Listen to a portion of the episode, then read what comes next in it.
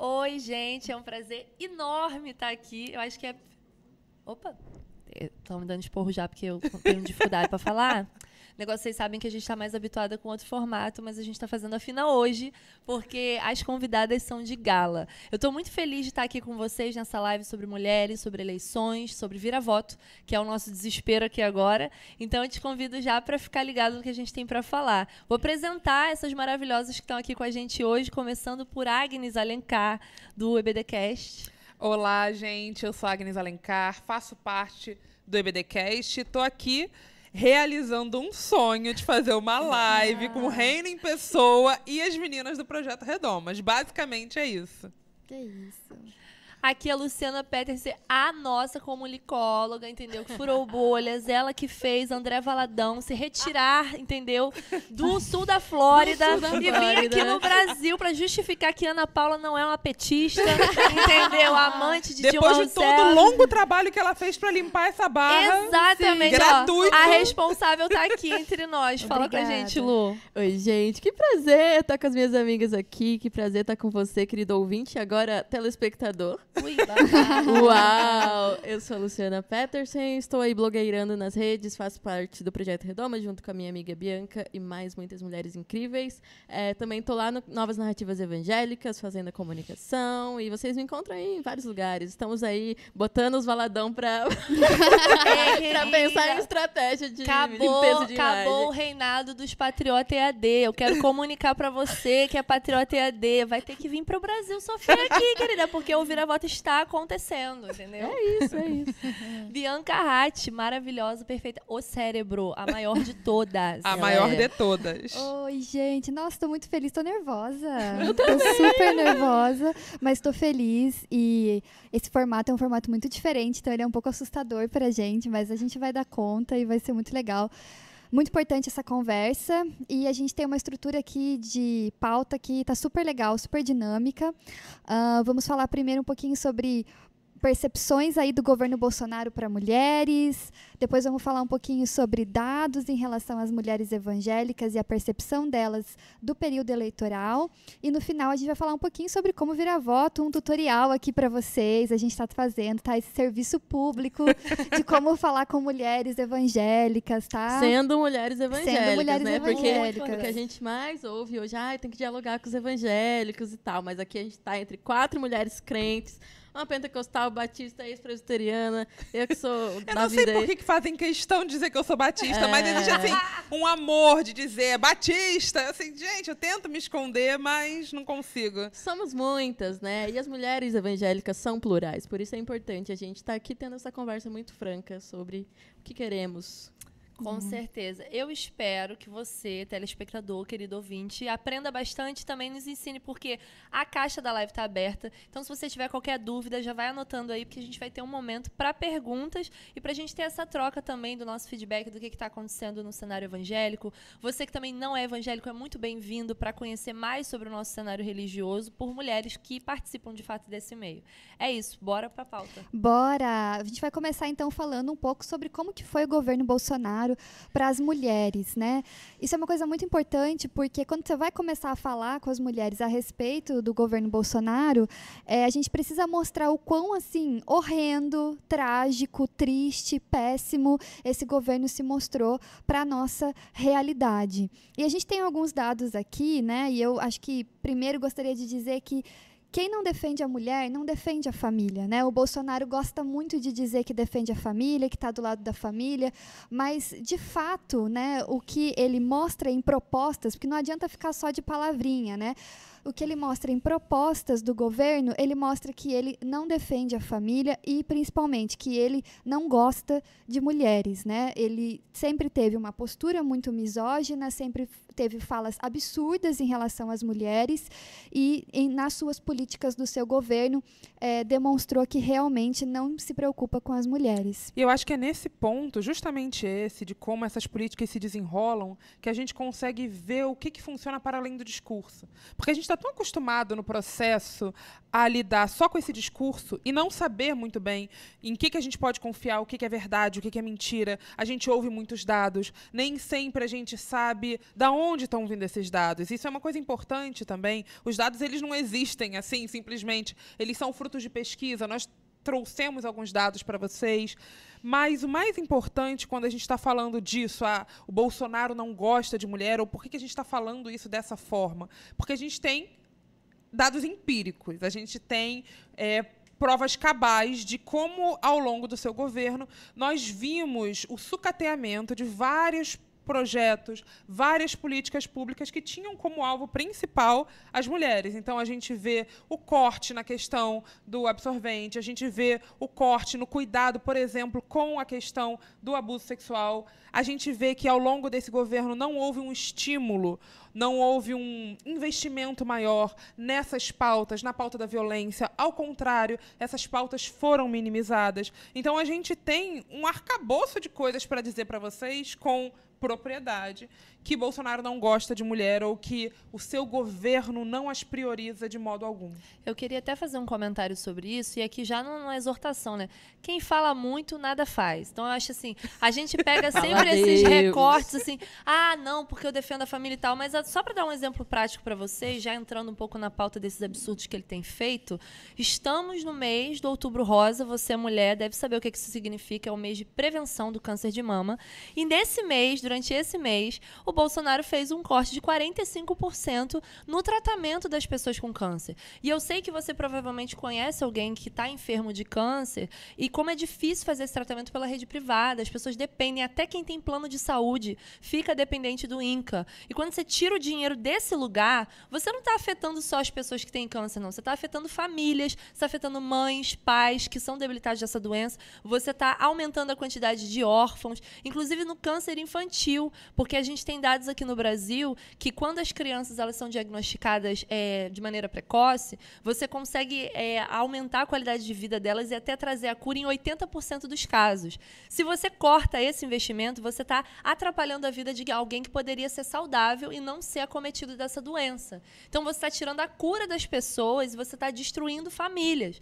Isso é um ponto que a gente precisa bater aqui, porque para alguém que defende família e não cuida das pessoas que cuidam das suas famílias, você está deteriorando. Além da questão do salário, né? Que a pessoa tem a tranquilidade de chegar e falar que a mulher não tem que receber o mesmo salário que um homem, porque ela é mãe ou porque ela é engravida. Isso é o auge do absurdo. Em pleno 2022, uhum. ano da Copa, entendeu? A gente tendo que defender o básico do básico, Sim. o óbvio do óbvio. É. é absurdo. E falando em fake news, né? A campanha do Bolsonaro tem muito batido na tecla que ele sancionou 70 leis em benefício das mulheres e numa apuração da, aos fatos, eles concluíram que na verdade, né, na verdade foram 41 projetos, né, que ele sancionou e desses ele, o governo dele foi autor de apenas um. então a gente sabe que, né, politicamente a gente sabe que os, os, os projetos de leis, as leis são propostas pela Câmara, pelo Senado, e isso depois cabe ao presidente é, vetar ou não, né? aprovar ou não, enfim, é todo um processo. Então, não dá para ele tomar o crédito de 70 projetos se o governo dele é autor de apenas um, e se na prática não são 70. Então, a gente vê um esforço, principalmente da Michelle Bolsonaro, de, né, de tentar trazer essa imagem de que sim, ele, ele protege as mulheres, ele gosta das mulheres, porque as mulheres estão ligadas de que ele realmente tem um estereótipo, ele tem um perfil de um homem violento, ele tem um perfil de um homem agressivo. Né? A gente lembra do que aconteceu com a deputada Maria do Rosário, né? que ele disse assim para ela. É, eu só não te estupro porque você não merece, né? Você não merece. Você, eu, né? Eu não sou estuprador, mas só não, só não te estupro porque você não merece. Quer dizer, é, essa lógica, essa cultura do estupro está na mente dele e ele é, não se importa, não tem a menor vergonha de falar isso para uma mulher no ambiente de trabalho dela, numa casa pública, diante dos seus eleitores, né? Enfim. Não, e pensando justamente nisso, é importante lembrar desse corte grande que está sendo proposto para o orçamento é, a partir de 2023 no combate à violência contra a mulher, num país como o Brasil, em que violência contra a mulher é um problema grave gravíssimo, a gente poderia dizer. O, o, número de feminicídio aumentou nos últimos anos. Feminicídio é esse assassinato motivado por uma questão de gênero, ou seja, você mata essa mulher ou você ataca essa mulher por ela ser mulher. Então, tudo que está atrelado a isso, talvez seja uma palavra que você não esteja familiarizado, mas é isso que é um feminicídio, que foi algo que a gente pode ver nas estatísticas que aumentou ao longo dos últimos anos. Ao longo dos últimos anos, essa não é a única violência de gênero. Nós temos um aumento da homofobia, de crimes homofóbicos, um aumento da transfobia e também da violência contra a mulher. Muitas dessas mulheres sofrem violência violência dentro das suas casas. Uhum. São violentadas por seus parceiros, por namorados, ex-namorados, pessoas que elas conhecem e confiam. E é por isso que é tão importante criar um ambiente seguro para essas mulheres. Você não consegue fazer isso sem investimento governamental. Exatamente. E por que, que é importante a gente fazer esse recorte das mulheres evangélicas? Porque mulheres evangélicas também sofrem violência. Muita. Inclusive dentro de suas igrejas, dentro por parte de seus pastores ou líderes né? A gente conhece muitos casos de abuso sexual dentro das igrejas, a gente conhece muitos casos de violência doméstica dentro das igrejas que o pastor falou: Ah, minha irmã, você tem que orar para o seu marido. Não denuncia, não, ora mais por ele. Não, gente, não é assim que funciona. Você tem que denunciar sim. E é muito importante a gente que diz defender a família, enquanto cristãos, eu acho que isso é muito importante a gente ressaltar que defender a família é defender o fim da exploração e do abuso sexual de crianças, é defender o fim da violência doméstica que acaba com todo um ecossistema familiar. E às vezes acontece dentro da própria família. Então, às vezes, nem a família está defendendo a família. Isso é muito grave. Exatamente. Com certeza. Eu acho que assim, você tocou num ponto crucial. A gente tem três notícias aqui que acabam com a gente. Né? A primeira é que o Brasil está no top 5 de, de países mais feminicidas do mundo. Do mundo. Isso é muito absurdo. E também está dominando aí o espaço do casamento infantil. Então, assim, como é que a gente tem um país que agora está se colocando como majoritariamente cristão e a gente permanece tendo esses absurdos? Aí a gente fala que o exemplo arrasta.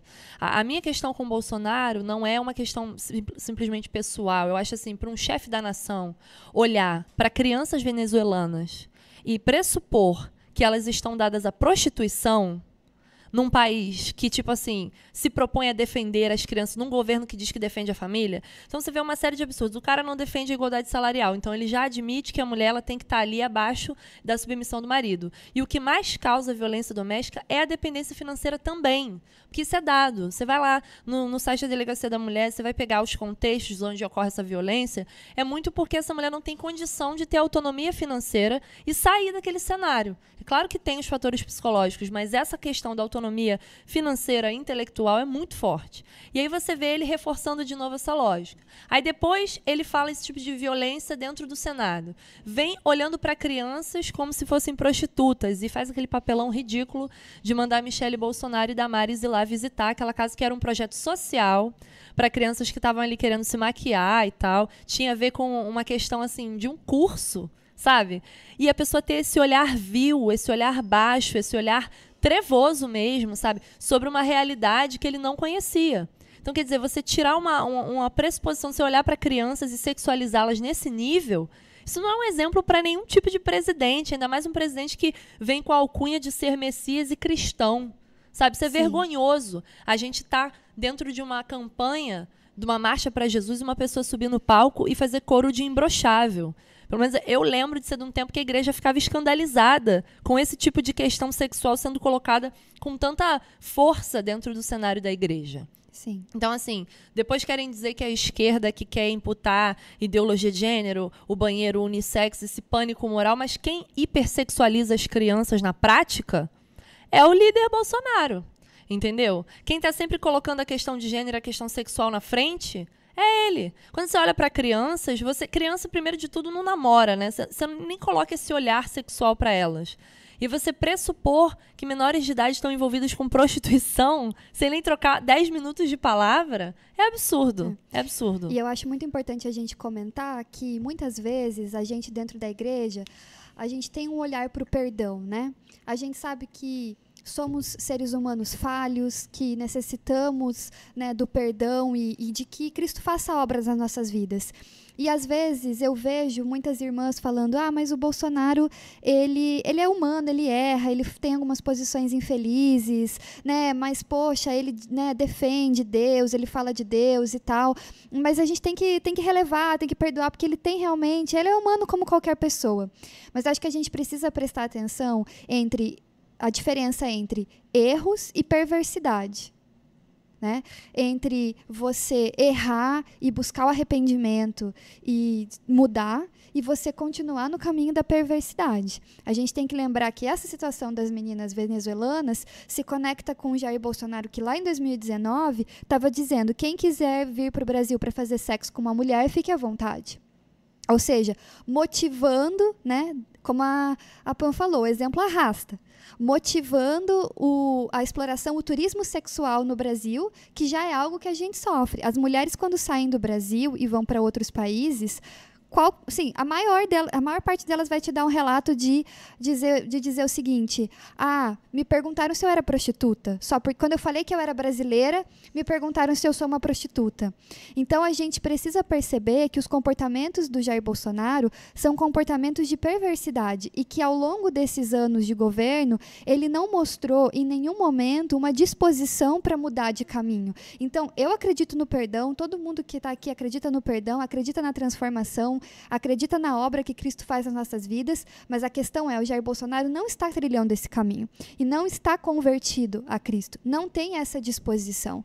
Então, assim, é muito importante a gente perceber que essa, essa postura dele de ódio às mulheres é uma postura de perversidade mesmo. É uma postura que ele sustenta e que ele continua sustentando. E que não adianta é, a esposa dele dizer, não, mas ele ama. Talvez ele ame só a Michelle a quem ele tem vínculo sexual. Exatamente. Porque o amor é bolsonarista, acho que de todo machista no geral, o amor é sempre vinculado ao sexo e ao prazer, né? Então, assim, eu amo aquilo que me proporciona alguma coisa. E não a... Porque quando a gente fala que odeia, aí todo. Não, mas ele é casado. Não é sobre isso que a gente está falando. Uhum. Quem ama, respeita. Quem ama, protege. E até agora a gente não viu nem políticas de proteção, nem falas que deem testemunho de alguém que defende, que protege mulheres. Uhum. Entendeu? Não, e a gente está falando aqui de, no fundo, de misoginia, que é essa é pensar esse lugar do não gostar de mulher como sistema. É mais do que uma coisa afetiva. É mais do que eu gostar ou não gostar de pizza de brócolis. Tem gente que gosta de pizza de brócolis. Eu, eu não gosto de pizza Eu defendo, eu, eu defendo, eu defendo. Não, não defendo pizza de brócolis. eu tanco, eu tanco. Não é disso que a gente está falando. Quando a gente está falando de misoginia, quando a gente está falando de patriarcado, a gente está falando de sistemas. De sistemas de opressão ao qual as mulheres estão, digamos assim. No qual as mulheres estão esmagadas há muito tempo.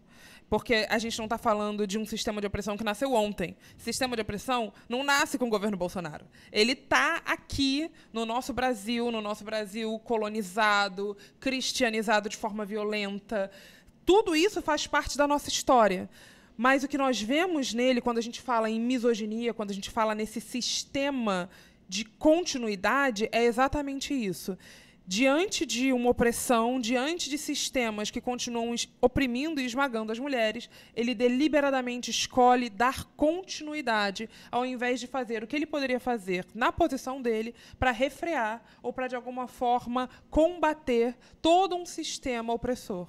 E por que, que a gente se levanta aqui, enquanto mulheres cristãs evangélicas, para dizer que o bolsonarismo não tem nada a ver com o projeto de Cristo?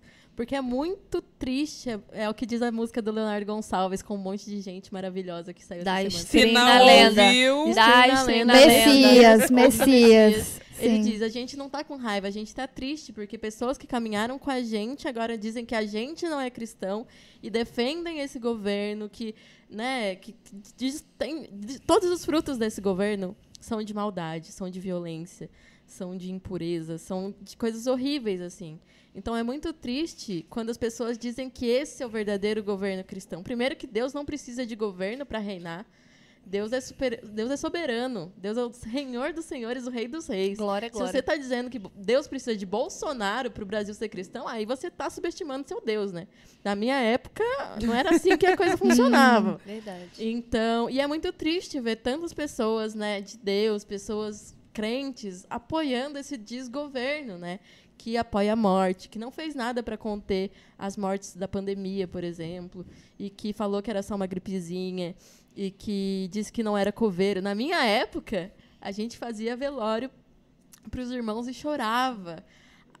Ter um culto de enterro era a coisa mais triste do mundo. Quando que a gente perdeu isso nas nossas igrejas, sabe? A gente orava pelas famílias e falava, Deus cura essa dor. E hoje estão dizendo assim, ah, iam morrer mesmo. E daí? E daí? E daí? É, O cristianismo não pode dizer daí para nenhuma morte. é verdade.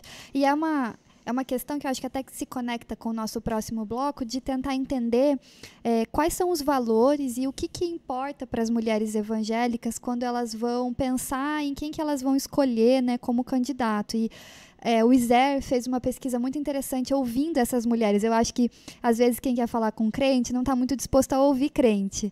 E a gente não é burro. Não, é. Fala Deus. Inclusive, é uma coisa muito interessante, eu não sei se vocês sabem, mas os crentes leem muito. Verdade. E a gente não é burro. E o Iser se propôs a ouvir as mulheres evangélicas.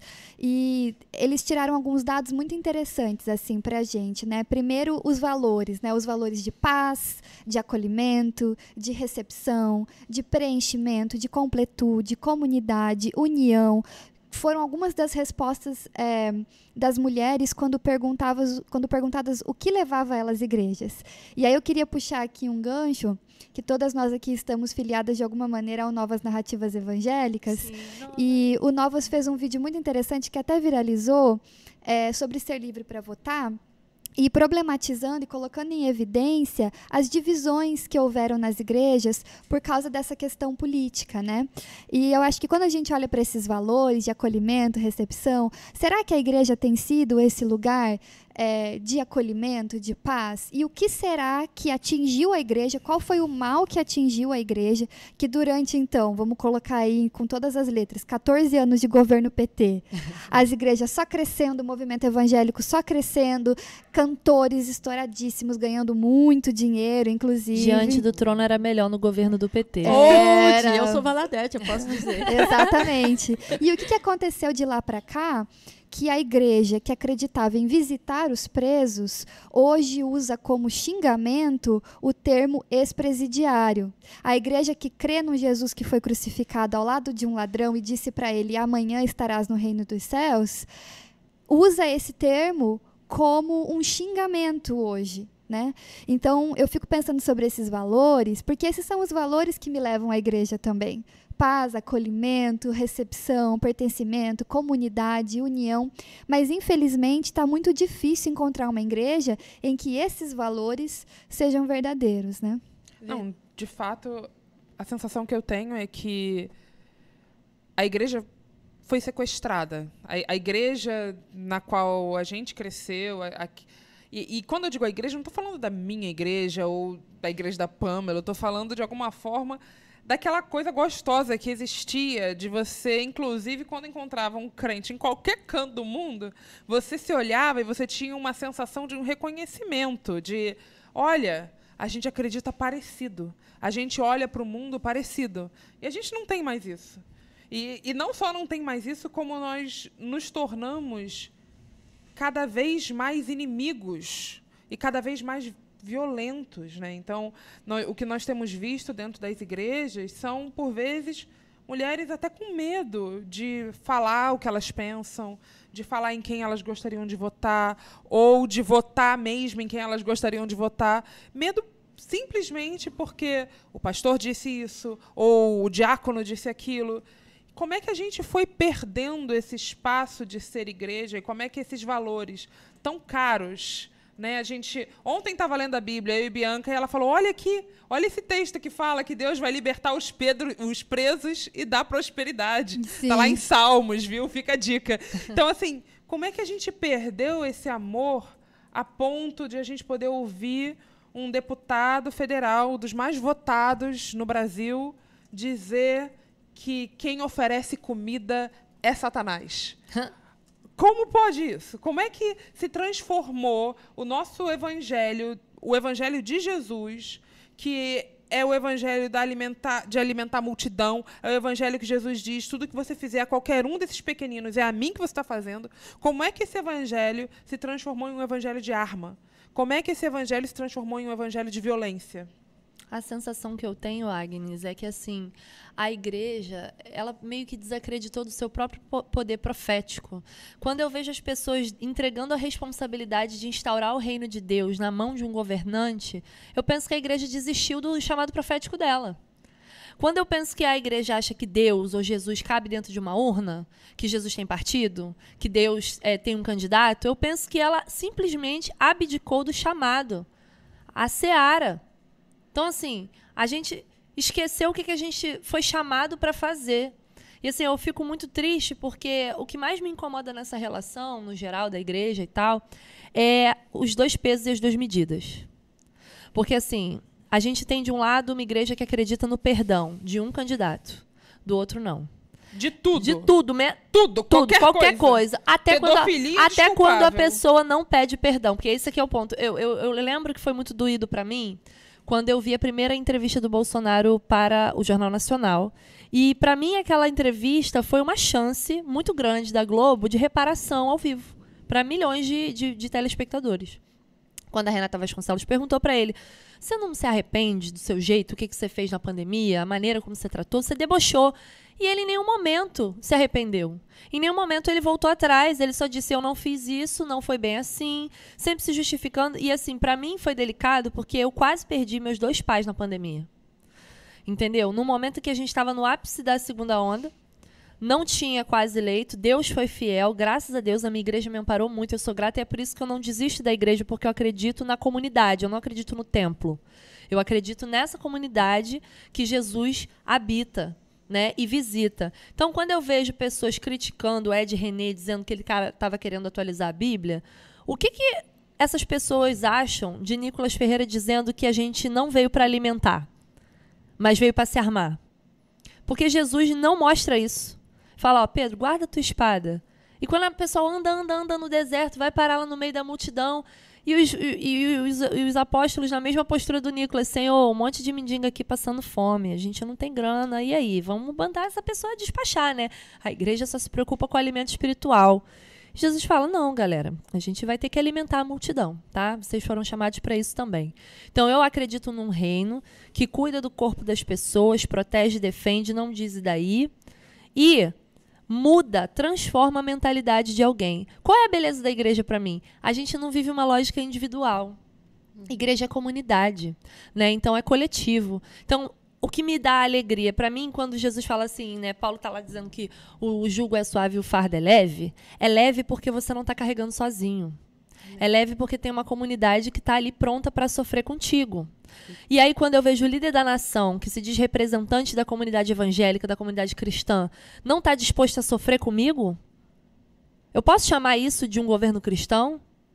Faz sentido? Porque eu não consigo. Porque ele se preocupa e tirou ele da morte. Então, um Deus de vida não Amém. se alicia a um eu governo genocida. Mas é, é, isso, gente. Prega Jun, e prega. Junta quatro mulheres crentes do sou fogo. Muito crente, cara. Desce o um manto, desce o um manto. E você que tá ouvindo a gente, assistindo a gente, porque agora a gente tem telespectadores, por favor, comente, deixe seus comentários, mande sua pergun suas perguntas, a gente vai responder. Entre na cartilha do Vira Voto Crente, que tá aqui no QR Code. Em tá algum, lugar, em algum lugar na aqui. tela. Em algum lugar desta nada tela. Que tá aqui. E é uma cartilha muito legal, um material para dialogar com evangélicos, que é o que todo mundo quer saber, o segredo de como dialogar com evangélicos. Então, sua tarefa de casa é assistir todo esse podcast, mandar para 10 amigos e baixar esse QR Code que está aqui, certo? É, Perfeito. Sigamos. Sigamos. Alguns outros valores aqui para a gente comentar, né, dessa pesquisa do ISER. É, essas mulheres, elas falaram muito de medos e anseios, né? É, principalmente em relação à saúde física, o medo de adquirir uma doença que impeça que elas possam cuidar, porque as mulheres cuidam, né? As mulheres têm esse papel de cuidado. E eu acho isso que isso, quando a gente fala que é, a misoginia do Bolsonaro ela se dá não só na fala, mas também nas políticas, é a gente lembrar que durante quatro anos de governo, o governo Bolsonaro construiu apenas 12 creches. E é, tirou recursos, né, cortou recursos de creches. Então, assim, como que essas mulheres, né, tem um papel fundamental nas suas comunidades de cuidado, e não é só cuidado com o marido, com o filho e com, sei lá, com parentes, com pai, com mãe, é cuidado de uma comunidade. A gente sabe, a gente sabe que as irmãs da igreja são as que limpam a igreja, são as que é, fazem a comida, são as que oram pelas pessoas, sabem o que está acontecendo com as pessoas, são às vezes as, as que abrem a igreja e as que apagam a luz no final. São as diaconisas, são as irmãs do coque, as irmãs da oração. São essas mulheres que realizam um trabalho de cuidado e que muitas vezes elas também não conseguem se cuidar, né? não conseguem ter um tempo para si, não conseguem descansar em Deus, porque justamente é, esses, esses esse Estado que deveria oferecer para ela algum tipo de suporte, não oferece. E as creches são muito importantes para todas as famílias. Então, esse medo em relação à saúde e ter um presidente que fez pouco, pouco caso, que descredibiliza a ciência e a saúde, que fez uma gestão da pandemia péssima, que incentivou pessoas a não se cuidarem, né? Quer dizer, ele colocava dúvidas e suspeitas sobre a máscara, sobre a vacina, é, sobre a quarentena, o distanciamento. É um presidente que não tem preocupação com a saúde das pessoas, que não tem preocupação é, principalmente com a questão do câncer, como a Pamela já falou. Então, esses medos e esses anseios das, em, em, relação à saúde é um ponto muito interessante para tocar quando a gente vai falar com mulheres evangélicas. E um outro ponto aqui que eu queria jogar né, para vocês é essa questão é, de falar sobre como as igrejas muitas vezes chegam em lugares que o Estado não chega. Né? E isso é uma realidade muito grande. Né? Esse assistencialismo que as igrejas oferecem, os lugares que as igrejas vão, por exemplo, um complexo do alemão. Uhum. As igrejas estão lá. Imagina um monte de irmã que faz um trabalho violento no complexo do alemão. Salve para minha amiga que trabalhou comigo lá no Vladimir Herzog. Beijo, querida. Maravilhosa. E é isso. A mãe dela é irmã do Coque. Então, às vezes, os, às vezes o Estado, as igrejas, o Estado não chega onde as igrejas chegam né? E por mais que nós, enquanto é, filhas da tradição protestante, a gente acredite na divisão e na separação entre Estado e religião, é, a gente sabe que existem valores que orientam o nosso voto, que são valores de compaixão e justiça. Né? E esses valores é, nos orientam no sentido de perceber que o assistencialismo das igrejas, apesar de maravilhoso, transformador, incrível, ele tem suas limitações. Porque, infelizmente, a cesta básica, ela alimenta talvez nem esse mês, porque tem cesta básica que não dá conta de uma família muito grande. Com certeza. Né, o prato de marmita, ele alimenta uma refeição de hoje. É maravilhoso? É maravilhoso, mas é maravilhoso porque o Estado não está fazendo o que deveria fazer. A igreja tem que assumir um papel que não, é, não, não, deveria, não deveria ter uma demanda tão grande assim. Né? Então, queria que a gente comentasse um pouco sobre isso é, um pouco sobre essa postura, né, da, desse esse lugar da igreja e também sobre esse, essa questão da separação entre igreja e Estado, né? Acho que vale dizer para você que está nos ouvindo que essa pesquisa do ISER, que foi feita pela Jaqueline Teixeira, pela Lívia Reis é. e por várias outras pessoas, está disponível no nosso na plataforma Religião e Poder. Então você pode ler ela na íntegra. Depois a gente deixa o link aqui embaixo na descrição. Agora voltando aqui à nossa pauta, é muito interessante porque se você cresceu na igreja ao longo dos últimos anos, é possível que na sua igreja você tenha escutado que religião e política não se misturam. Eu não sei como era na igreja de Luciana, Bianca e Pamela, mas na minha igreja era uma coisa assim: crente não mexe com política. E eu acho que essa talvez tenha sido uma das maiores armadilhas que a igreja caiu nos últimos anos. Por quê? Porque se por um lado eu concordo que igreja não é um lugar de política partidária, sou absolutamente contra, por outro, é um, uma mentira muito grande a gente acreditar que existe algo que a gente faça que não seja político. Tudo que a gente faz é político. Do momento que a gente acorda, que a gente levanta, a forma como a gente toma banho, a forma como eu vou para o trabalho, se eu vou de bicicleta, se eu vou de Uber, se eu vou de ônibus, tudo que a gente está fazendo é política. O que a igreja está fazendo é política o tempo inteiro. E quando a gente imagina ou supõe que a gente separa religião de política e que política não se discute, que religião não se discute, ou que, ah, não, dentro da igreja a gente não vai fazer política, a gente está se equivocando. No momento que a gente sai na rua para entregar uma marmita porque o Estado não chegou ali, isso é política. E me da mesma forma que a igreja pode se organizar para entregar um sopão, ela também pode se organizar para fazer um protesto.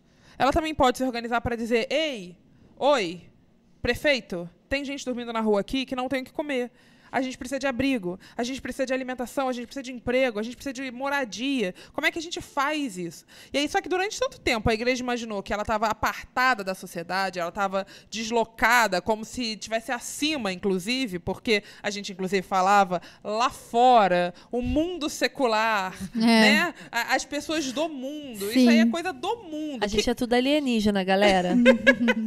e a igreja está nesse lugar, nesse pedestal, né?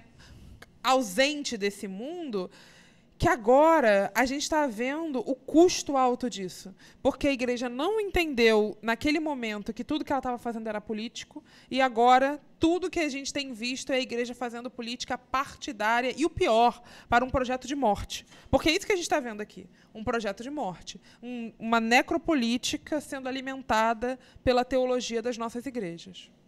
Total.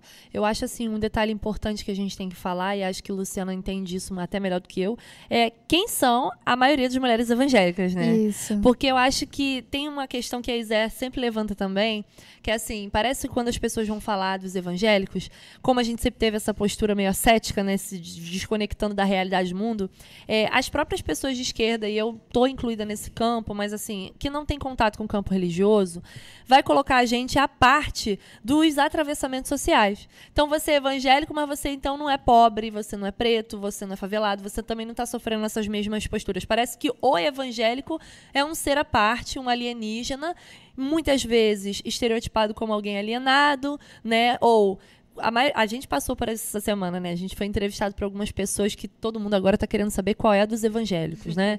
Quem são esses evangélicos Sim. que não concordam com Bolsonaro? É lenda folclórica, é curupira, é o quê? A gente precisa conhecer.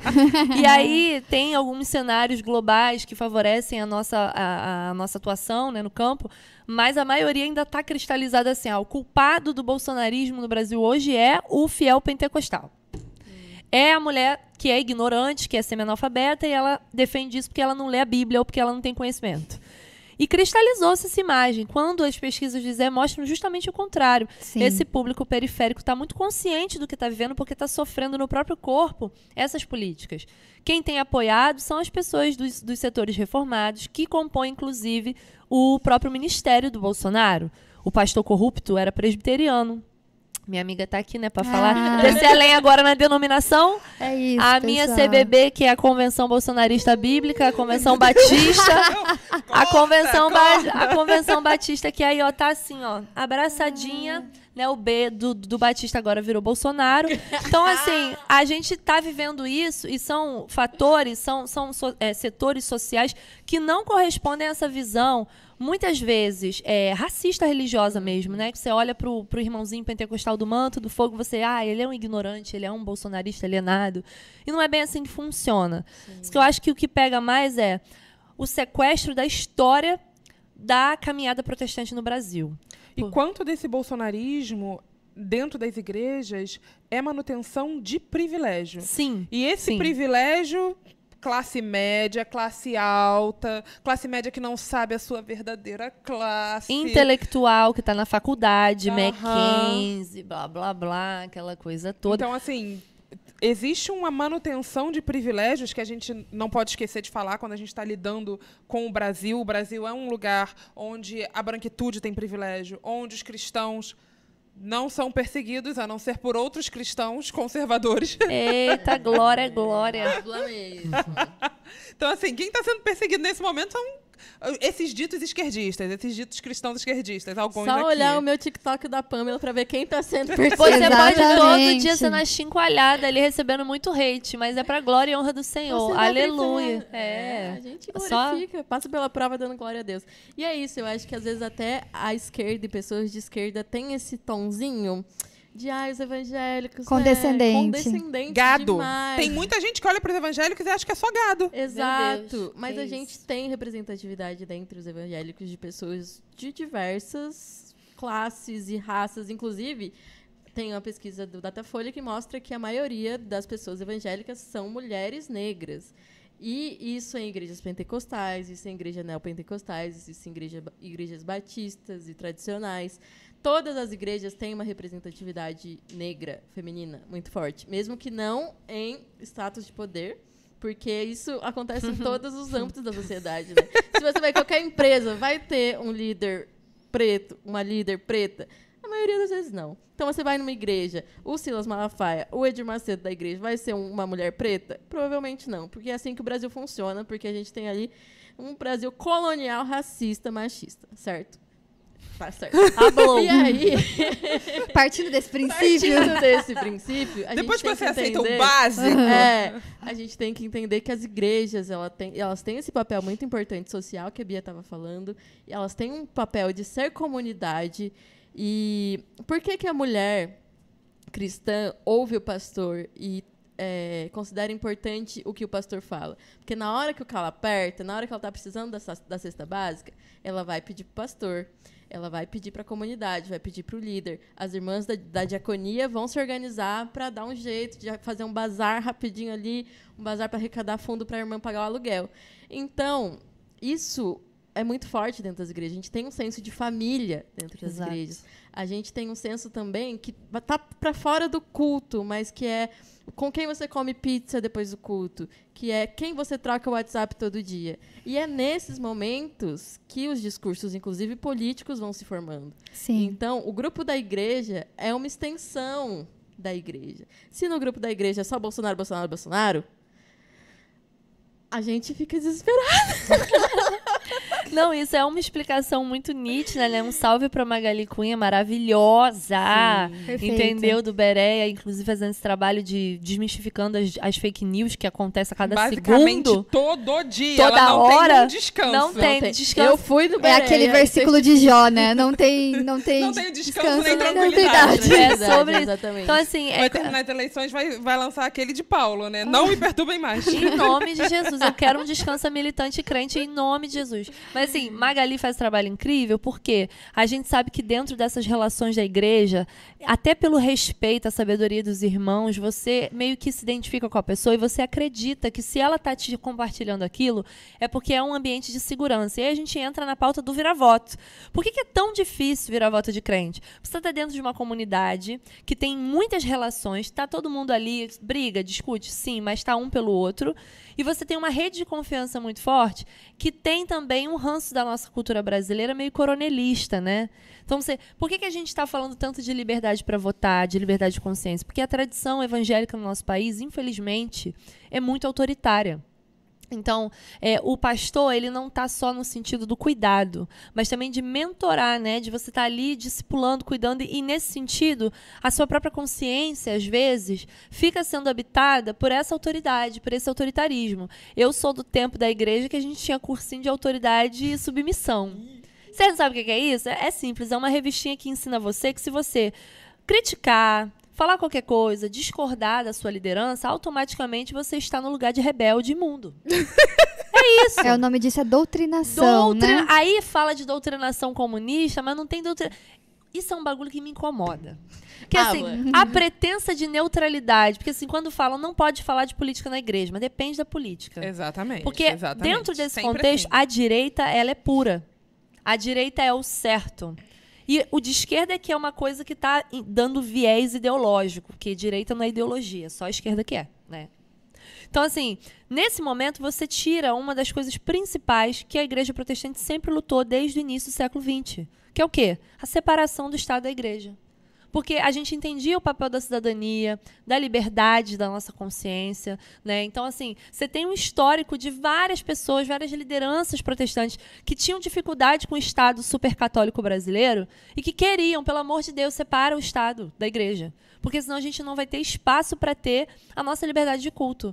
E hoje, a gente vê o cristão protestante entrando nesse lugar de querer ser uma supremacia no país, como se a gente pudesse converter alguém por força e violência. Eu acho que o nome disso é falta de fé. Porque você não tem fé na obra de conversão do Espírito, que não tem a ver com o que você está falando, com o que o seu filho ouve ou deixa de ouvir. Entendeu? Que é o que eu falei. O exemplo arrasta. Se eu tenho uma igreja digna, se eu tenho uma igreja comprometida com o evangelho, eu, eu me apaixono por ela. Aí, por que, que a igreja hoje está liderando os números de desigrejados, está se enfraquecendo? Porque a centralidade do evangelho não é mais pregada. Sim. Você não tem mais comprometimento com Cristo. Você tem com pauta de política ideológica. Aí você perde, a igreja se enfraquece. E medo, né? Sim. O que a gente tem Medo. visto é uma igreja muito comprometida com o alimento do medo. Ao invés de voltarmos a ler textos como o verdadeiro amor lança fora todo medo, ou não, não tenham medo, eu estou com vocês.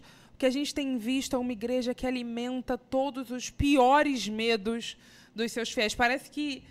Parece não. Sabe-se exatamente como controlar as pessoas Sim. e se faz uso interessado, interesseiro daquelas pautas que mais assustam, que mais assustam. Sim. Não, e eu até vou pegar esse gancho para dizer uma coisa que eu acho que precisa ser dita nós enquanto mulheres jovens, né, que crescemos na igreja. Você que é pai, você que é mãe, você tem um filho aí entrando na adolescência ou ainda, né, criança, e você está tentando criar ele nos caminhos do Senhor, dentro da igreja, e você se preocupa que um dia essa pessoa deixe a igreja. Eu vou explicar, né, s- simples explicação do porquê que os jovens estão deixando as igrejas hoje. Porque eles não encontram mais Jesus na igreja Eita, não é glória. porque não é porque a gente não entendeu quem é Jesus. A gente entendeu exatamente quem é Jesus. A gente tem um compromisso com Jesus. E é por isso, por muitas vezes não encontrar Jesus dentro das igrejas, a gente não consegue permanecer, porque tentar honrar quem é Jesus e tentar honrar o nosso relacionamento e comprometimento com Jesus se torna assim sufocante dentro da igreja. É, é- é- é impossível tentar viver a radicalidade do evangelho de liberdade, de amor, de justiça. É, é sufocante, é sufocante dentro da igreja. Então, se você se pergunta por que tem tantos jovens saindo da igreja, eu vou te falar, não é o marxismo cultural, não. Não é não. É a Jesus, porque a gente entendeu quem é Jesus. E vocês deixaram de é, se propor a viver esse evangelho dentro das igrejas. Vocês estão muito mais preocupados com o número que eu aperto ali na urna, com é, o jeito que a gente se veste, o jeito que a gente fala, as músicas que a gente ouve, do que o nosso comprometimento e entendimento da figura que é Jesus. Então, Não, e o nosso irmão o Jackson, afrocrente, quando ele teve no EBDcast, ele comentou que às vezes a sensação que a gente tem é que ou a gente rompe com a igreja ou a gente rompe com Jesus. Nós chegamos nesse ponto, infelizmente, em que em alguns momentos manter-se ao lado do projeto libertador de Jesus é romper com esse controle da igreja, é romper com esse controle de corpos e mentes no qual a igreja está interessada em controlar, nossa, até o seu pensamento, até o pensamento dos seus avós. Tem que dar conta do pensamento, dos pecados de pensamento até dos seus avós. Enquanto Jesus está preocupado com libertação, enquanto o reino de Jesus é esse fardo suave, é esse jugo que é leve, enquanto esse reino de Jesus está preocupado em, de fato, lançar fora todo medo e nos oferecer um, um outro lugar, um, um outro acolhimento possível. Né? Então, o que a gente tem visto é a igreja se tornando um lugar cada vez mais hostil para os seus, para os de fora, onde se torna quase impossível você chegar e também quase impossível você ficar se você está comprometido com esse projeto de Jesus. sim. Vamos falar de virar voto? Vamos, Vamos. vamos agora. Primeiro, queria dizer o seguinte: aqui nesse QR Code, como já falamos, tem um material excelente para você. Às vezes você não é crente, né? E você tá aqui pensando, que loucura. E- é babado Eu mesmo. sinto muito, tá? É. Mas é isso aí. E às vezes você tem uma tia, um tio, e você quer conversar.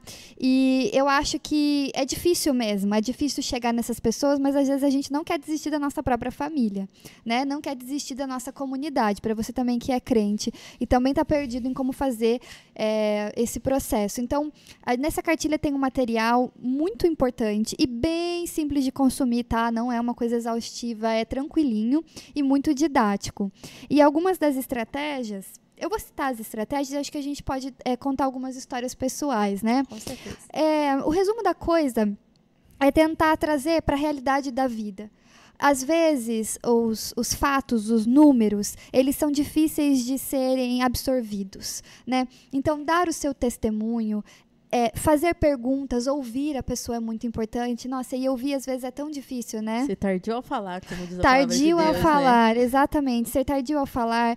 é, procurar coisas que você tem em comum com a pessoa. E se você já é crente, pô, você tem muito em comum com aquela pessoa. Então você tem o que é, fazer conexões com a realidade dela, né? É, se conectar através desse diálogo, falar sobre essas dores em comum. Então, se você também é mulher evangélica, quais são as nossas dores, sabe? A dor da violência, a dor do abuso, a dor é, de ficar exaurida de tanto trabalhar e de tanto cuidar de todos, a dor da preocupação de que se eu não tiver saúde, quem vai cuidar dessas pessoas? Né? Então, são diversas dores. A dor econômica, porque essas mulheres muitas vezes são arrimo da família e estão vendo as suas dispensas se esvaziarem.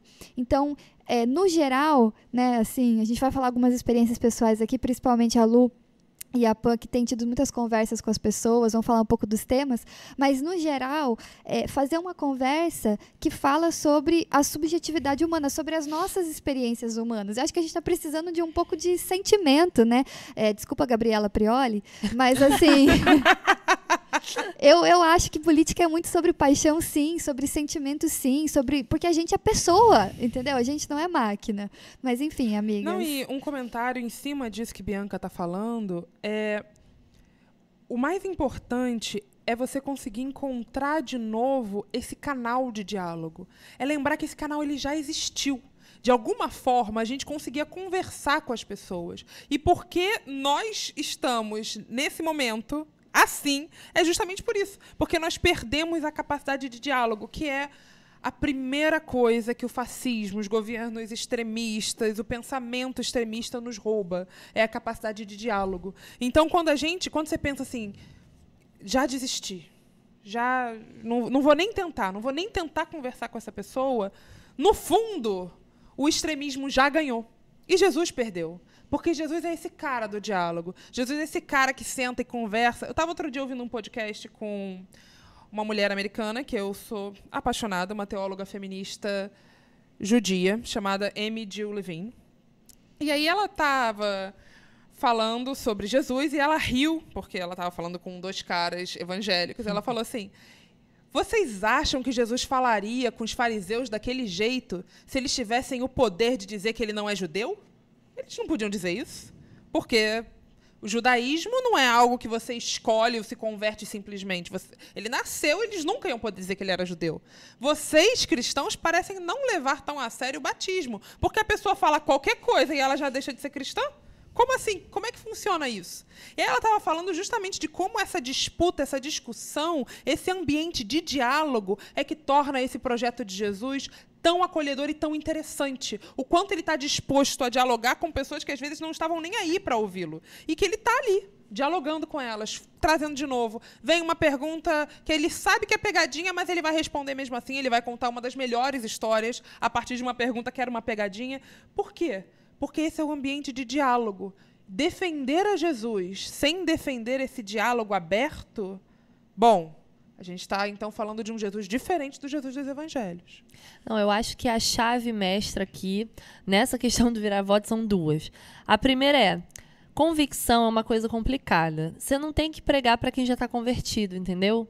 E aí, no sentido que eu falo, é do bolsonarismo mesmo. Nesse cenário que estamos tá? Não vou dizer que tu vai deixar de mão o irmão bolsonarista, pelo amor de Deus. Eu tenho gente bolsonarista na minha família que eu amo e que a gente convive bem, na medida do possível, é, e tá junto. Mas nesse cenário agora, é importante a gente focar em quem tá indeciso. E outra palavra que eu tenho para te dar, meu irmão, perseverança e oração. Oh, amém. Persevere, persevere. Precisamos, Jesus. Longânimo aqui, ó. Vamos, e assim, muito importante, estamos num cenário que a violência está cansando as pessoas. E esse, essa coisa do diálogo é muito boa, porque não é só dialogar, não, é estar disposto a não ser violento no seu falar. Eu vi, eu e Lu, a gente está fazendo meio que assim, uma super campanha no, nas redes sociais e no TikTok direto tentando virar voto. E o que eu mais vejo são senhorinhas, né? Que é o nosso nicho, é o menina dos olhos, Eu entendeu? amo. As Elas são, senhorinhas- elas são tudo, elas são As tudo. senhorinhas evangélicas são tudo. E, tipo, eu sempre tento me familiarizar com elas, porque, assim, a minha avó é uma senhorinha evangélica, ela é uma mulher diaconisa, que tem todas essas questões conservadoras. Que e- comenta os posts do Reino em Pessoa, do Gibran. Sempre maravilhosa, perfeita e sempre exorta corretamente com o vocabulário, vozinha. Olha, eu- espero que ela esteja orgulhosa de mim, porque eu não falei nenhuma palavra torpe até agora. Glória, Amém. Jesus faz a obra. Faz sim, ó, Jesus Cristo transforma. Então, assim, nesse sentido, quando a gente olha para essas senhoras, elas estão ali trocando informações com a gente. E aí eu vejo a galera que é da, da oposição, né, o Bolsonaro. Aí, por exemplo, veio uma que falou assim: Minha irmã, você é uma bênção. Eu vejo Deus em você no seu falar. Mas, mesmo assim, eu concordo tudo que você disse, mas eu não quero que o Brasil vire uma Venezuela, né? Que é essa aqui que é o pânico moral. Eu não quero que o Brasil vire uma Venezuela ou uma Nicarágua. E aí eu não tenho como. Eu, eu acho o Bolsonaro asqueroso, mas eu vou votar nele porque eu não quero que a minha liberdade acabe como acabou na Nicarágua. Beleza. Aí, logo abaixo, veio um comentário de alguém que era, né, da- do campo da oposição e tal. Como assim, Venezuela? Você tá doida? Aí vem outro. Quais são as, as bases do, do dado que você tem? De onde que você tirou isso? E não é por aí, galerinha, porque a gente está falando de um povo de Jesus, que é um povo do abraço, que é um povo do carinho. Como é que você consegue chegar nesse coração? Sendo brando, com a palavra de Deus. Por isso que eu falo, crente de esquerda é uma benção, mas a leitura bíblica tem que estar em dia, galera.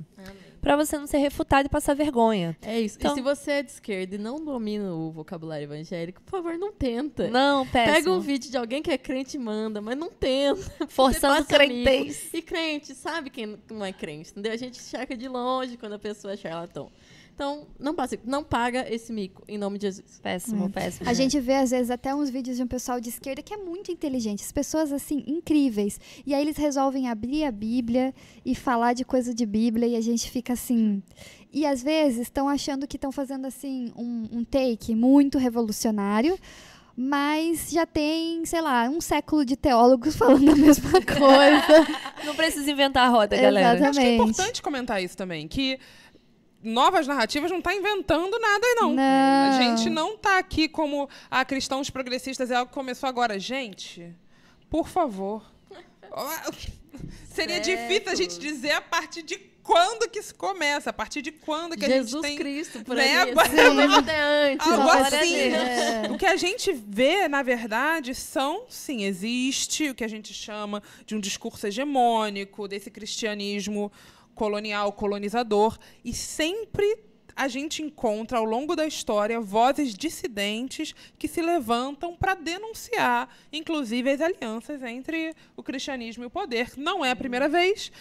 Gostaria de dizer que será a última, Não, não. mas a gente, historicamente, não tem como dizer isso. Ao contrário, historicamente, o que a gente mais vê é essa aliança do cristianismo com o poder, sobretudo quando a gente está lidando com o totalitarismo, com o extremismo. Exato. Acho que uma informação muito importante e valiosa também para quem está nessa, nessa corrida de vira-voto é que fake news não se rebate checando votos. Eu estou falando isso assim de uma pessoa que estava lá envolvida com algumas questões, tive acesso a pessoas de publicidade que deram essa visão para a gente no geral.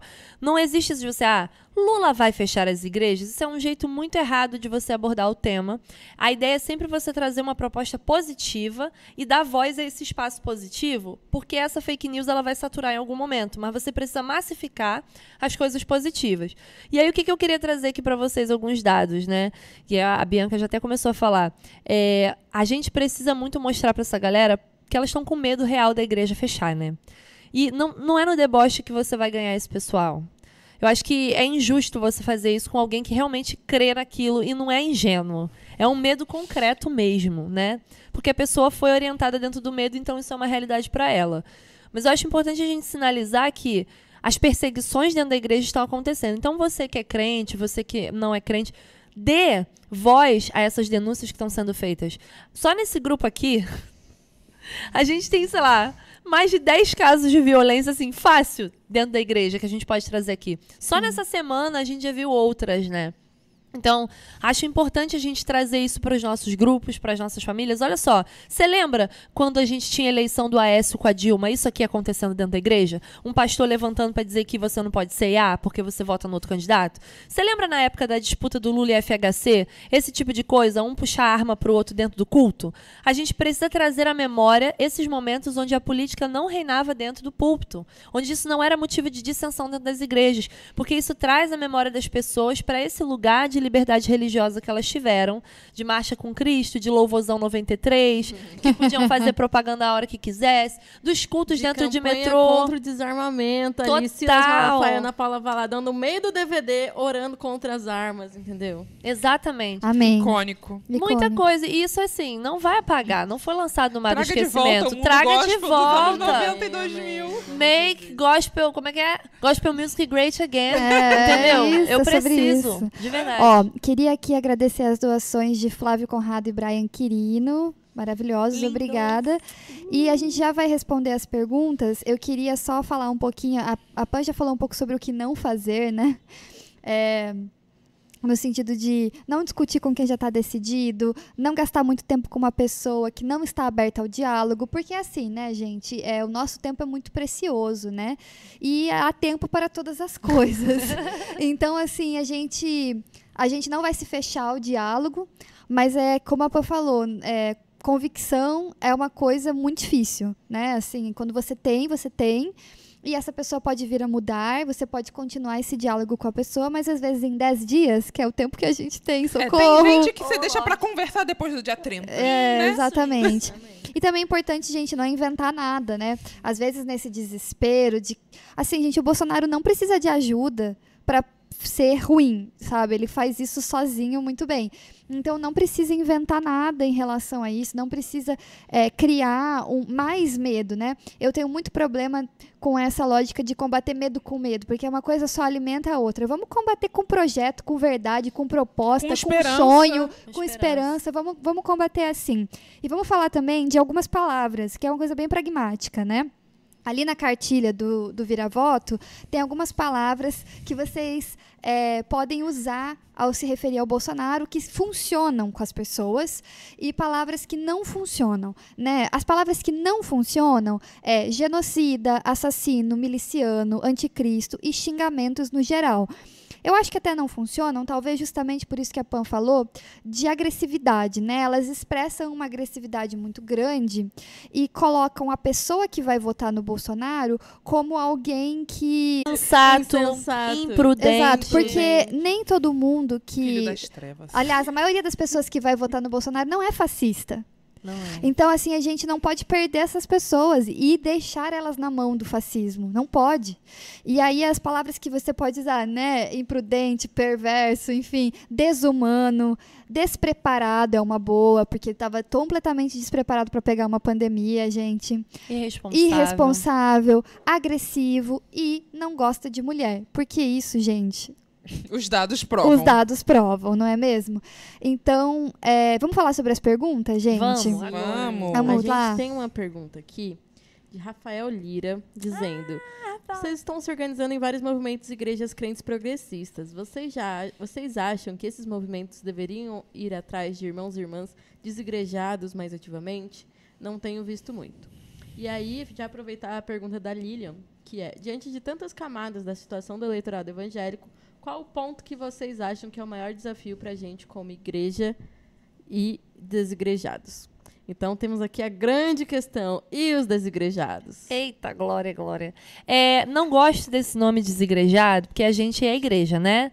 Nosso corpo, nosso espírito tá lá habitando e tal. Desinstitucionalizado, eu acho que é a pegada. Nossa, agora você Entendeu? lançou. Lancei Você a lançou. braba agora, hein? Você Pegou. lançou. Porque ninguém tem o direito. É, é, também aproveitar para falar um pouco disso. Me incomoda muito uma lógica de uma igreja que tem um corpo de Cristo diverso e resolveu se amputar. E você corta os membros e vai tirando as pessoas e você vai matando o corpo de Cristo aos poucos. E depois você reclama e diz que está sendo perseguido e diz que querem acabar com a igreja. Cristofobia. Quando você mesmo tá ali escolhendo com quem que você quer fazer o corpo, né? Mas enfim. É, quanto aos desinstitucionalizados, é, é muito complicado porque eu acho que tá todo mundo, Rafa, no mesmo barco, né? A gente meio que tá no olho do furacão, tentando somar ali, fazer um grande megazord para ver se a gente consegue proteger essa galera que está sendo violentada. Eu acho que daqui para frente, não só o Novas, como uma série de iniciativas que acontecem bem antes da gente, um salve para frente de evangélicos, é um salve para a galera do Evangelics, enfim, um monte de movimento que está aí pelo Brasil afora. É, é muito complicado para a gente competir com o movimento institucional porque são pessoas desgarradas, violentadas, sem verba, sem estatuto, sem nada, mas que querem ser corpo com Cristo e querem a mesa grande, e querem partilhar. E a gente abraça essa diversidade não teme essa diversidade. Mas a diversidade também traz embates. Mas o que eu, o que eu espero para daqui para frente, que a gente tem se organizado nesse sentido, é que mais pessoas saibam que elas não estão sozinhas. Acho que a gente não tem uma preocupação de institucionalizar um movimento que pretende ter a liberdade do espírito no sentido que sopra para o lugar que bem entende. Acho que tem que deixar isso aberto. Eu acho que o que as pessoas têm que saber do movimento das pessoas que estão destitucionalizadas, né, é que tem espaço para você aqui. A gente está aqui para te acolher na medida do possível. E eu acho que daqui para frente isso vai ficar mais nítido, porque está todo mundo muito cansado de estar tá vivendo dentro do medo, da opressão, da exaustão psíquica e espiritual, porque é uma espiritualidade que adoece. Porque o Deus não é Deus, Deus é, não é aquele Deus de abraço, não é pai, é o Deus carrasco. Né? Eu pisei fora, acabou, eu vou apanhar aqui. Né? Não, e, e, nesse sentido, acho que é importante dizer que o Novas, por exemplo, ele é uma iniciativa de tentar acolher e abraçar essas pessoas, porque nós sabemos quem nasceu em igreja gosta de pertencer, gosta de se sentir parte de alguma coisa, gosta de se sentir parte de, desse corpo de Cristo. Mas eu e a gente poderia dizer, segue o Novas, tem vigília em algumas cidades, tem vigília. Quinta agora, quinta hein? no Rio de Janeiro, tem vigília. Em São Paulo. São na Paulo, sexta. na sexta, Salvador. Salvador, dia 28. BH na sexta também. É, Aracaju, estou articulando. Brasília, domingo. Segue a página do Novas Narrativas Evangélicas para ficar por dentro. Então, Babado. a gente pode dizer isso para você, mas a gente também pode dizer que nós não começamos isso agora, então eu tenho certeza que tem gente aonde você estiver que está caminhando com esse Jesus, que está construindo uma outra possibilidade de reino, que está construindo um outro jeito de ser igreja. E aí, talvez nesse sentido, acho que é menos a gente pensar para mim, tá, de forma individual.